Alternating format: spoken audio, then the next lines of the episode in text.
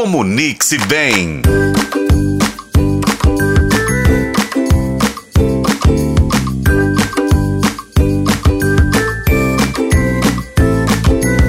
Olá, pessoal! Tudo bem com vocês?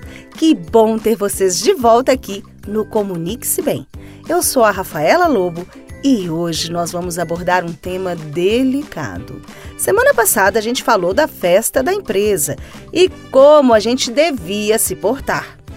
Mas vamos supor que você foi à festa, não ouviu o Comunique-se Bem da semana passada se portou de forma inadequada e agora tem que lidar com situações constrangedoras após a festa da empresa.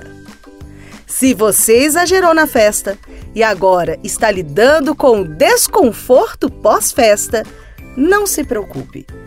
Todos cometemos deslizes. Aqui vão algumas dicas para amenizar a situação e tentar minimizar os impactos. Primeiro, faça uma autoavaliação honesta.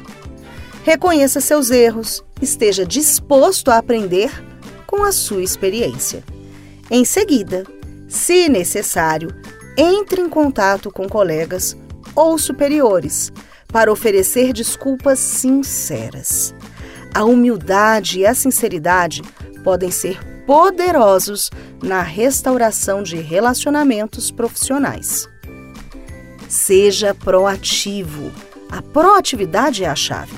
Se perceber que você causou um desconforto, bebeu muito, vomitou, falou mal das pessoas, tome medidas corretivas.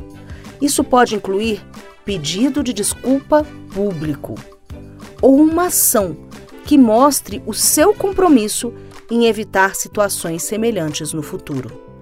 Nem que seja uma caixa de bombons, um buquê de flores. Além disso, mantenha uma atitude profissional. Evite justificativas excessivas e foque nas soluções. Seja transparente sobre as medidas que você está tomando para garantir que esse incidente não se repita. Eu espero que essas dicas te ajudem a suavizar a sua situação pós-festa. Se você quer mais dicas, acompanhe a gente aqui. Eu sou a Rafaela Lobo. Este foi o podcast Comunique-se Bem. Acompanhe pelos tocadores de podcast e na FM O Tempo.